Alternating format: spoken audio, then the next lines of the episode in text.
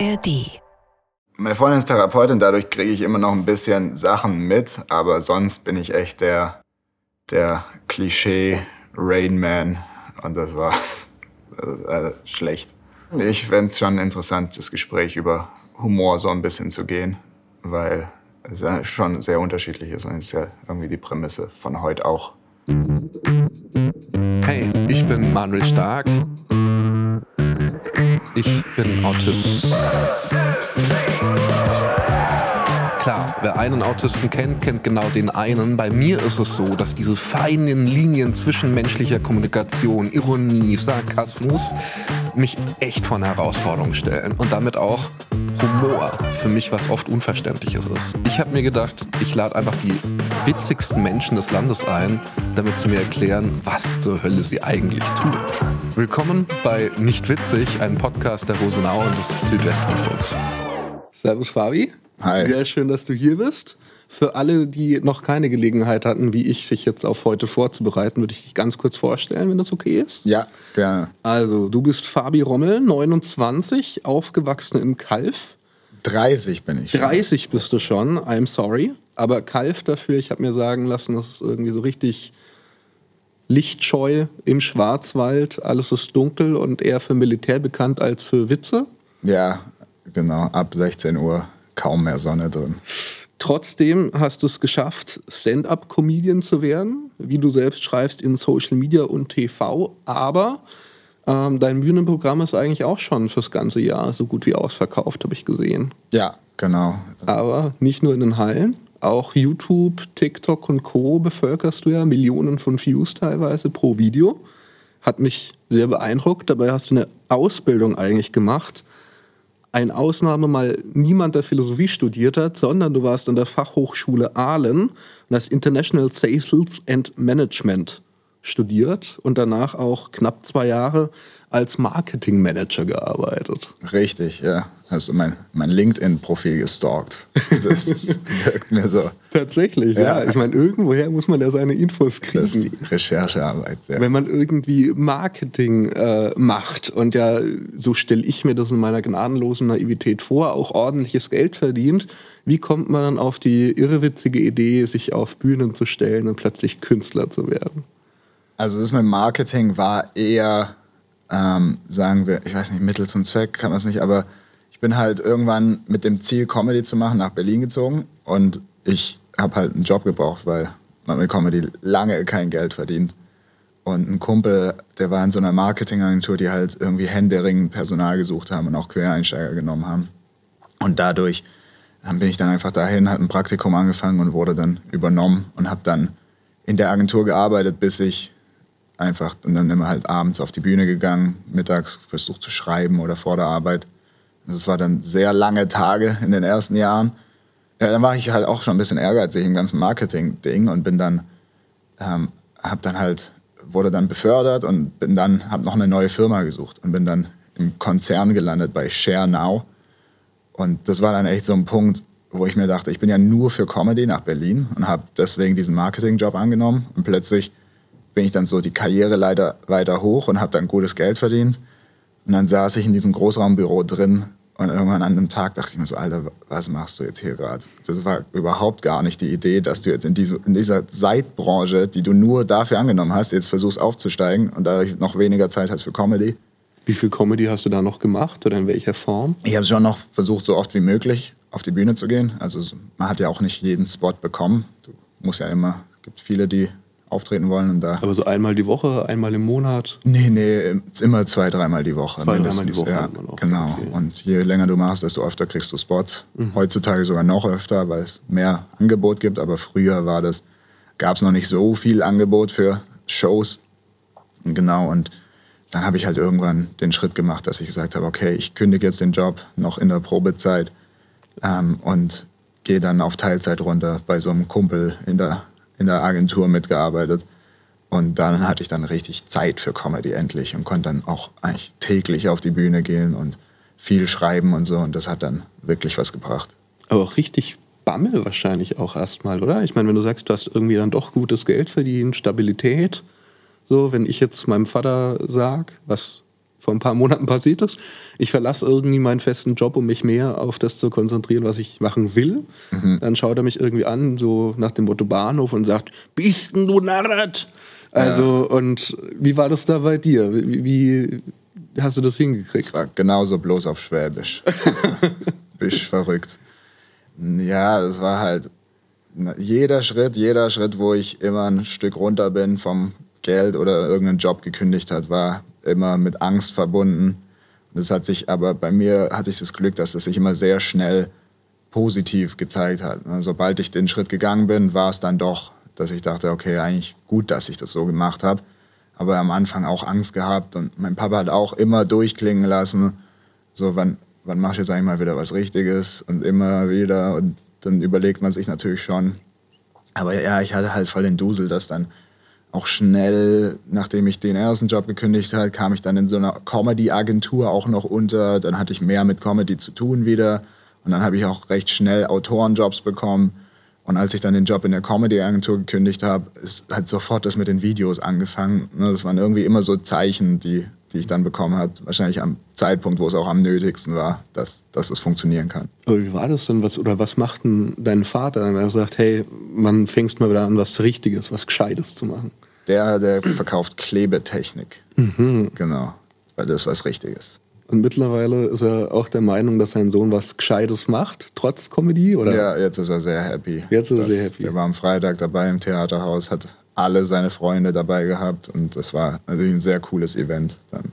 Macht, was macht dieses, dieser Break dann mit dir, wenn du aus diesem Ding kommst von wegen, hey Jung, mach mal was Gescheites, zu, er bringt alle seine Freunde mit und... Ja, ich, ich wäre gern stolz, aber es ging jetzt so schnell für mich, seit, ne, du arbeitest irgendwie ja fünf Jahre in der Berliner Szene hart und es geht nichts voran und so viele Selbstzweifel drin und du denkst dir, scheiße, habe ich die falsche Entscheidung getroffen, jetzt bin ich doch schon fünf Jahre da drin und da geht noch nichts voran richtig.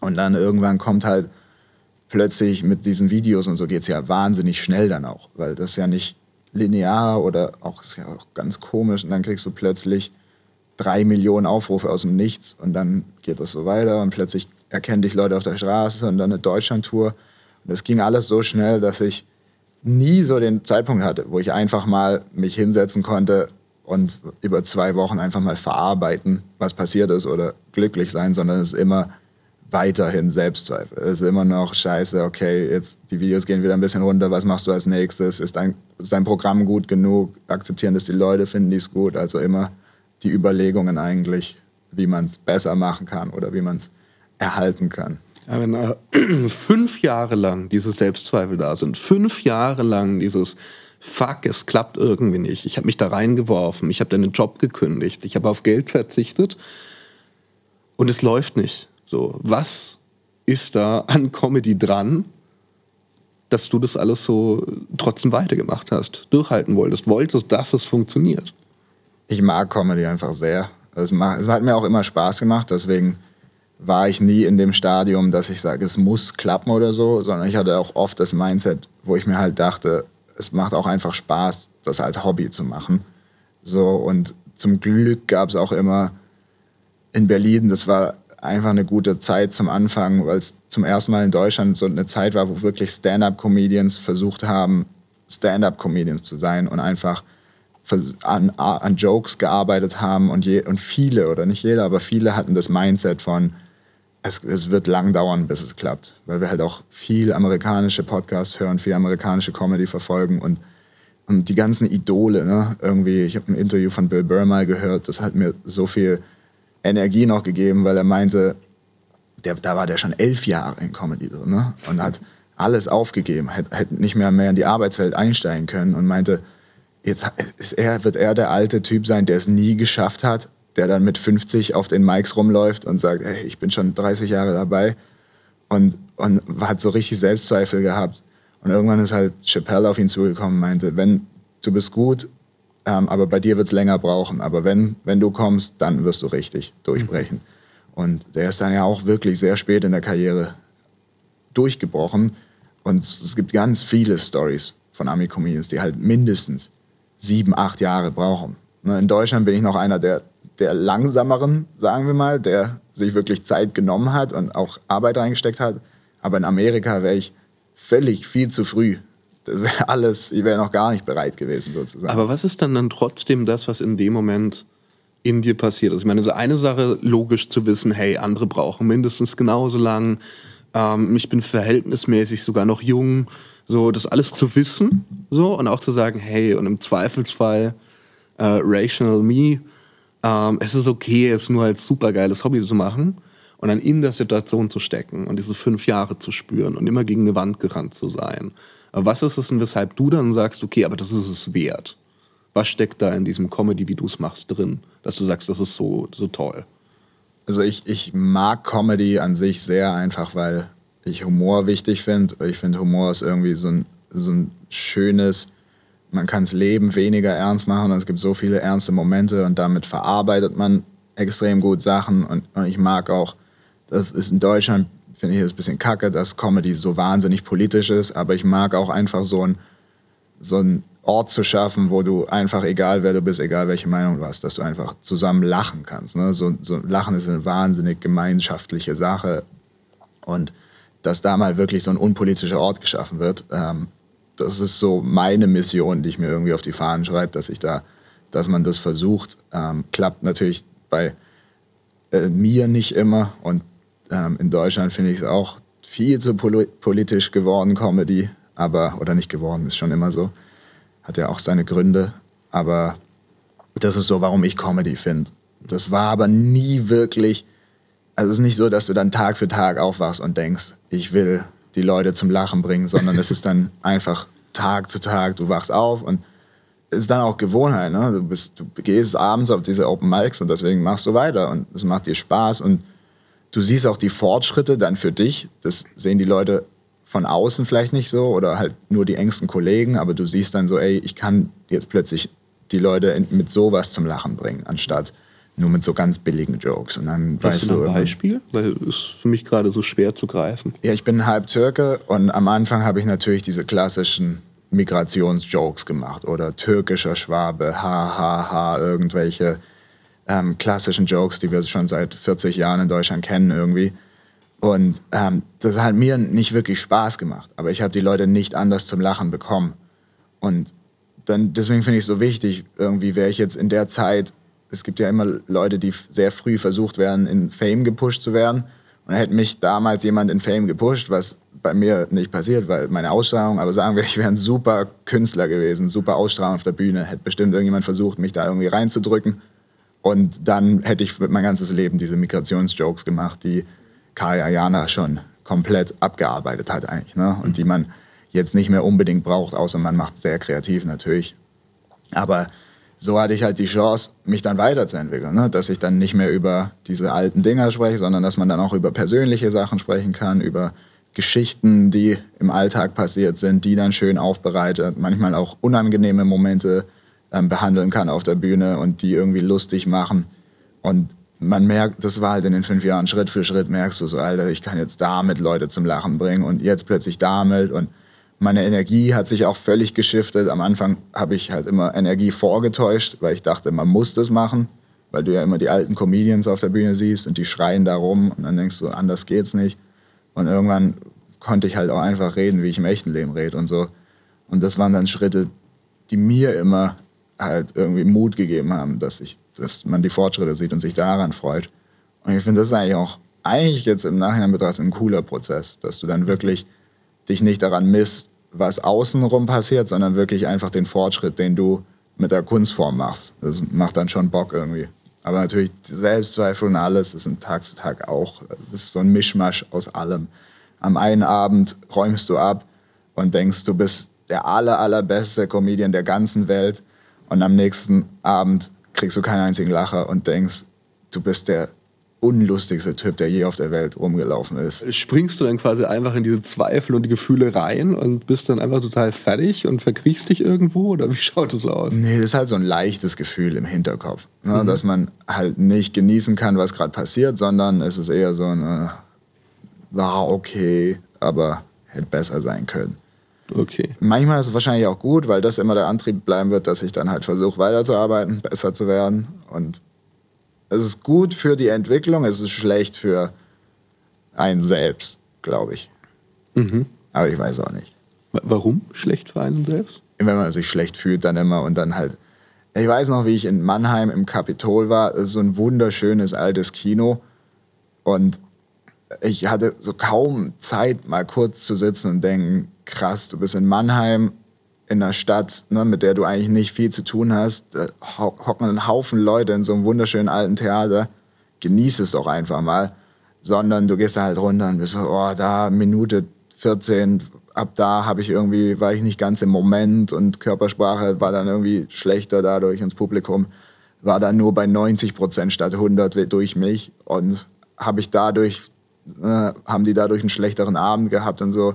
Und das sind dann eher die Gedanken, die du hast. Und dann denke ich mir so, ja, es wäre eigentlich schöner für mich, für, mein, für meine mentale Gesundheit, wenn ich das einfach genießen könnte, anstatt halt immer in Zweifeln zu leben. Mhm. Aber ja, keine Ahnung. Wahrscheinlich ist das, viele Comedians haben das und ist vielleicht auch okay, dass es so ist. Wenn es für dich okay ist, würde ich mal von einem deiner Auftritte so einen Clip gemeinsam mit dir angucken. Gern, ja. Johannes kommt gleich. Wer ist das? Junge, der war in der Schule der heftigste der Typ. Nur Scheiße gemacht. Der ist doch einfach in Netto und hat sich eine Flasche Wodka in den Rucksack gesteckt und ist einfach raus. Okay, krass. Der ist doch mit 14 heimlich nach Portugal gefahren. Einfach nur, um da eine zu treffen. Junge, der hat unsere Lehrerin mal 7000 Euro vom Konto geklaut. Was? Bin richtig gespannt, ob der immer noch so ist. Stimmt, Alter. irgendwie ein bisschen Angst. Hi sogar. zusammen. Hey. Oh, hallo, hi. Johannes. Ja, hi. Ähm, danke für die Einladung nochmal mega cool, euch so spontan zu treffen. Wir haben das doch seit zwei Monaten geplant. Ja, genau. Das ist auch mal aufregend, so knapp. Ähm, wisst ihr schon, wann wir fertig sind heute Abend? Weil dann kann ich Melina Bescheid geben, falls wir nach 21 Uhr fertig sind, weil dann weiß sie, ob sie schlafen soll oder noch nicht. Ähm, keine Ahnung. Ähm, ist das Leitungswasser bei euch gefiltert? Also habt ihr einen aktiven Wasserfilter? Nee, man, leider nicht. Ich geh mal kurz auf Toilette, okay? Ähm, ich habe Desinfektionsmittel dabei, falls jemand später braucht. Und ansonsten ähm, können wir später Kartoffelsalat essen, den ich mitgebracht habe. Okay, danke. Das ist Johannes. Ich weiß auch nicht. Also, der war früher drüber und jetzt ist der in die andere Richtung einfach drüber. Okay, krass. Ruhig. Das Video habe ich halt auch schon oft gesehen. Ne? Mhm. Dadurch ist für mich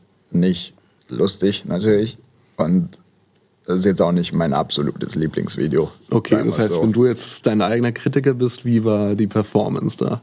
Ähm, ja, ich würde sagen wir, ich habe ja irgendwie jetzt auch schon 150 Videos irgendwie so gemacht und das wäre jetzt nicht in den Top 50 wahrscheinlich, aber es passiert halt, wenn du, glaub, wenn du irgendwie jede Woche seit zwei Jahren ein bis zwei Videos postest, dass dann manche dabei sind, wo du nicht 100% gut findest. Ich, mich würde so interessieren, wie du dann so bei Videos denkst, ob was, was, was für dich den Humor ausmachen wird, aber ich sehe den ja selber nicht mal richtig. Das heißt, das ist auch, Aber auch wir, wir, können ja auch über, über andere Videos von dir sprechen, wo ich schon lachen konnte. Also die, das finde ich deswegen so erstaunlich, was wir uns gerade angeguckt haben, weil es ja dieselbe Technik hat. Also ich habe ein sehr rationales Verständnis von Humor. Ich schaue mir mhm. immer so Plotmuster an, Erwartungsbrüche, wo passiert was, Wendepunkte. Ich versuche das mal so zu analysieren. Mhm. Ich habe allgemein einen eher analytischen Zugang zur Welt oder versuche es zumindest, mir die Welt durch Analysen zu erschließen. Und das, was ich bei deiner Comedy nicht zu fassen bekomme, ist meine eigene unterschiedliche Reaktion auf die Videos. Mhm. Anderes Video, selbes System, da hast du so ein Open-World-Game, also so ein Computerspiel. Mhm. Charak äh, so charakterisiert. Und da gab es dann auch so ganz klassisch so eine Magierfigur auf den hohen Hügel, wo dann man irgendwie so als Held oder Ritterfigur dann hin muss, um seine Aufgabe, den Quest abzuholen. Ja, du musst da die Bestie töten. Und ich meine, es gibt unzählige solche Spiele. Ich habe sie fast alle gespielt.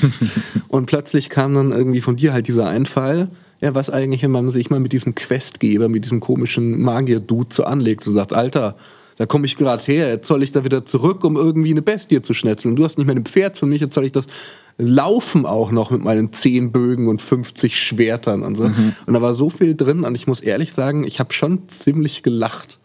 Also ich, äh, und ich weiß nicht warum. Es ist ja dasselbe System. Ja. Warum lache ich das eine Mal und das andere gar nicht? Hast du eine Idee? Ich habe eine Idee, es sind viel, viel bessere Jokes von mir drin als in dem anderen. Ähm, in dem anderen sind ja auch nicht wirklich viele Jokes drin an sich. Ne? Das ist irgendwie die Situation so ein bisschen aufgezeigt. Ähm, auch nicht riesig überspitzt. Die Jokes, die ich da mache, sind auch, na, das mit dem Kartoffelsalat, ja, okay. Ja. ja, wir zerstören vielleicht gerade meine Karriere, weil ich, so, so angepisst bin über das Video langsam. nee. Ähm, und bei diesem Roleplay-Video sind schon ein paar ordentliche Jokes drin, auf die ich auch einigermaßen stolz bin irgendwie. Und ja, wahrscheinlich auch, weil es für dich irgendwie ein Thema ist, wenn du sagst, du hast alle die Spiele gezockt, dann ist es auch ein Thema, mit dem du dich halt mehr auseinandergesetzt hast, als mit dem Typ in deiner Schule, der am Anfang krank war und dann ein Loser wurde, ähm, weil es eine andere Verbindung für dich nochmal ist. Dann ist es natürlich auch angenehmer.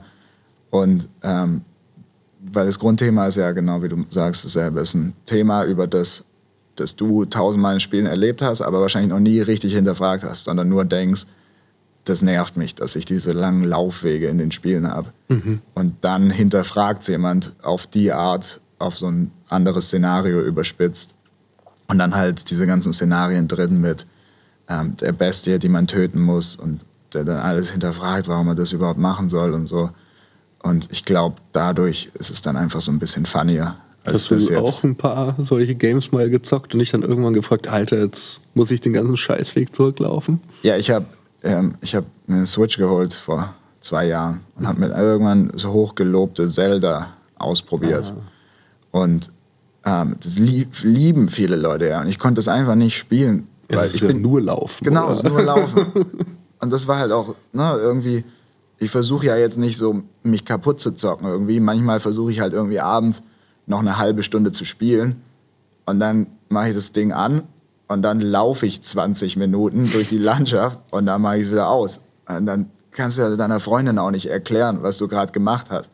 Ich gesagt, was, was, hast du da gespielt? Ich habe eigentlich nur Transport, Transportweg habe ich gespielt. Das war mein Spiel du bist ja dann schon jemand, das ist jetzt schon zum dritten Mal, glaube ich, gefallen. Hey, ich hatte einfach Bock. So, ich wollte das. Und ich erlebe das selten oder seltener äh, inzwischen, dass Leute halt nicht in dieser Logik argumentieren von, das ist sinnvoll oder ich muss da irgendwie so mit diesem Weg aufbauen, dieses sehr strategisch, sondern nee, keine Ahnung, nicht rational, ich habe einfach Bock. So, wie hält man das durch? Wie kann man das einfach durchziehen? Es ist so teils, teils. Natürlich ist es auch strategisch so ein bisschen, ne? weil irgendwie ist ja alles, die Videos machen sind, hat richtig Spaß gemacht, die ersten 30 oder so und dann ist es irgendwann auch wieder Arbeit. Ne? Dann mhm. hockst du dich hin beim Drehtag und das ist ja alleine. Ne? Das ist halt so, sitzt auf der Couch und sagst nur, hey, willst du Radler trinken? Okay, noch ein Take. Hey, willst du Radler trinken? Okay, eins mal, hey, und dann machst du es 40 Mal mhm. und das machst du halt den ganzen Tag und das ist langweilig wie Sau.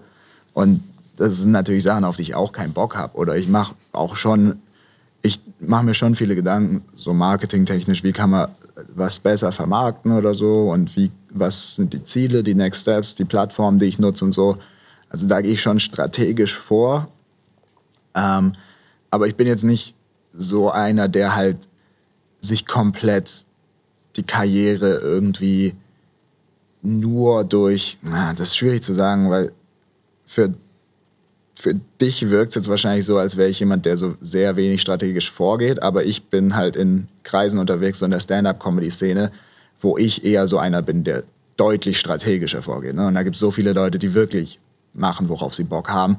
Und da, gegen die wirke ich dann voll spießig, ich, fühle ich mich dann immer so.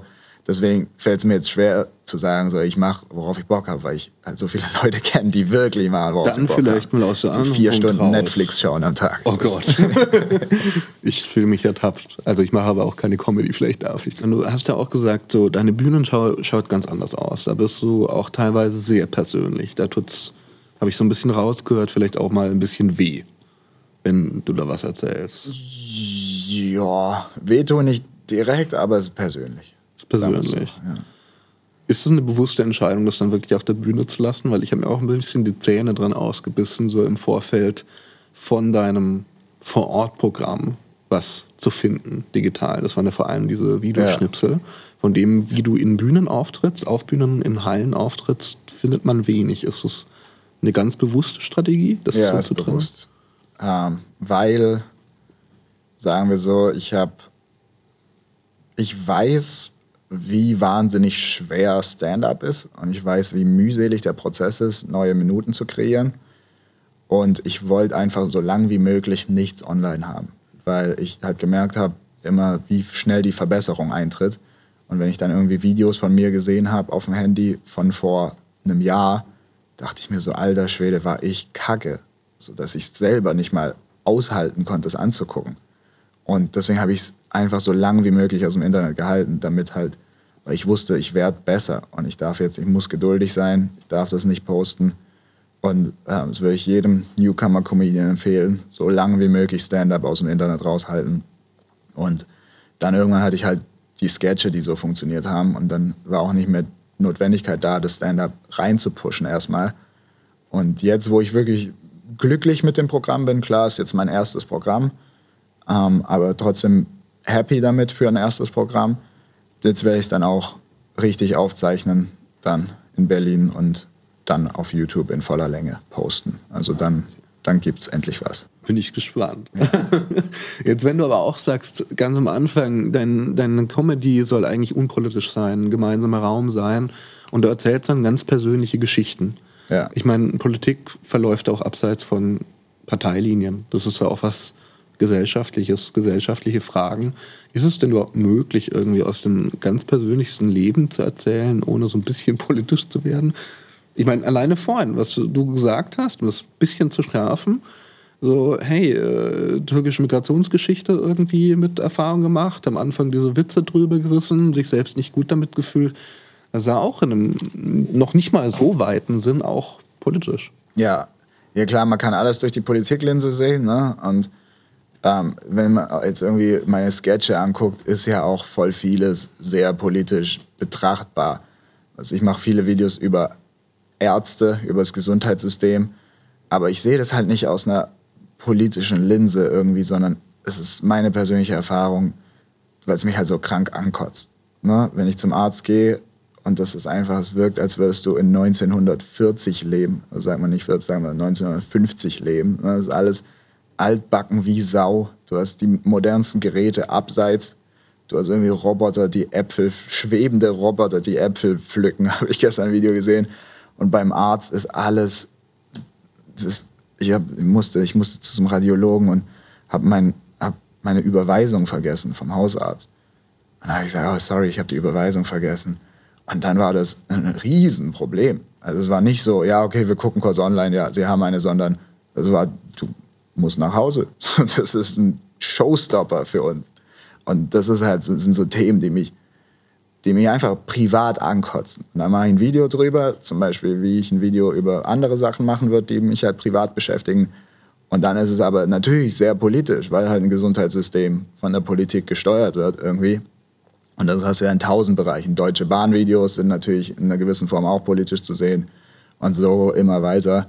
Aber ich versuche halt nicht, ich versuche nicht, ich versuche einfach nur die Probleme, die ich damit habe, aufzuzeigen. So, ich will nicht der sein, der sagt, ja, das, das läuft so scheiße, weil SPD ist da gerade dran oder CDU, Kacke ist da jetzt dran, sondern halt einfach meine Probleme damit aufzeigen und auch, ich versuche es immer so zu kennzeichnen, dass ich sage, ey, ich will, lass keine politische Diskussion daraus machen, sondern es ist nur drauf, um meine persönliche Erfahrung damit zu zeigen, weil ich glaube, viele finden es lustig, viele haben das auch. Ich frage Leute immer ganz gerne, kannst du über Witze lachen? Und egal ob ja oder nein, magst du einen erzählen. Oh. Also so klassische Witzwitze ähm, habe ich gar nicht mehr in meinem Leben. Mhm. Also diese klassischen Fritzchen geht zur Oma und kann, ich weiß nicht mehr, mehr annähernd, wie die gehen. Ein Häschenwitz gab es früher. Da habe ich mich als Kind krank kaputt gelacht. Kennst du den noch? Ich habe den mal erzählt. Ich glaube, warte, es ist irgendwie, Häschen geht in die Apotheke und fragt, hat du Möhre? Das ist das Wichtige, weil Häschen kann auch, das war schon witzig als Kind, dass der Hadu sagt statt hast du. Das mhm. war schon ein Banger. Und er fragt halt, hat du Möhre? Und ich erzähle ich erzähl jetzt auch wahnsinnig schlecht. Er fragt den Apotheker oder die Apothekerin, hat du Möhre? Und die sagt, nein, wir sind eine Apotheke. Offensichtlich haben wir keine Möhren. Ähm, und sie sagt es auch anders als ich jetzt. Aber sie hat keine Möhren im Angebot. Und dann kommt er am nächsten Tag wieder und fragt, hast du Möhre?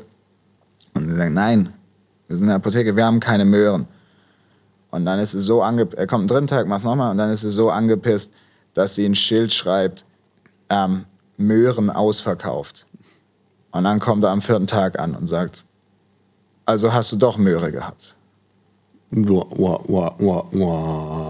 Ja, wir haben viel zu viel Zeit auch verbraucht für diesen Witz gerade. Ja, aber was war, äh, findest du das immer noch lustig? Nein, nein. Wa- Was war als Kind so lustig? Keine Ahnung. Wahrscheinlich, dass ich ein Kind war. Dass mein Gehirn winzig war. Das ist relativ üblich, ähm, auch wenn sich keine allgemeinen Ansagen über Autismus treffen lassen. Das ist schon, trifft sehr oft zu, dass Autismus vor allem Kommunikation auf Sachebene bedeutet. Das heißt, runter reduziert, ich meine, was ich sage. Und ich sage nicht A und meine irgendwie Z. Ja.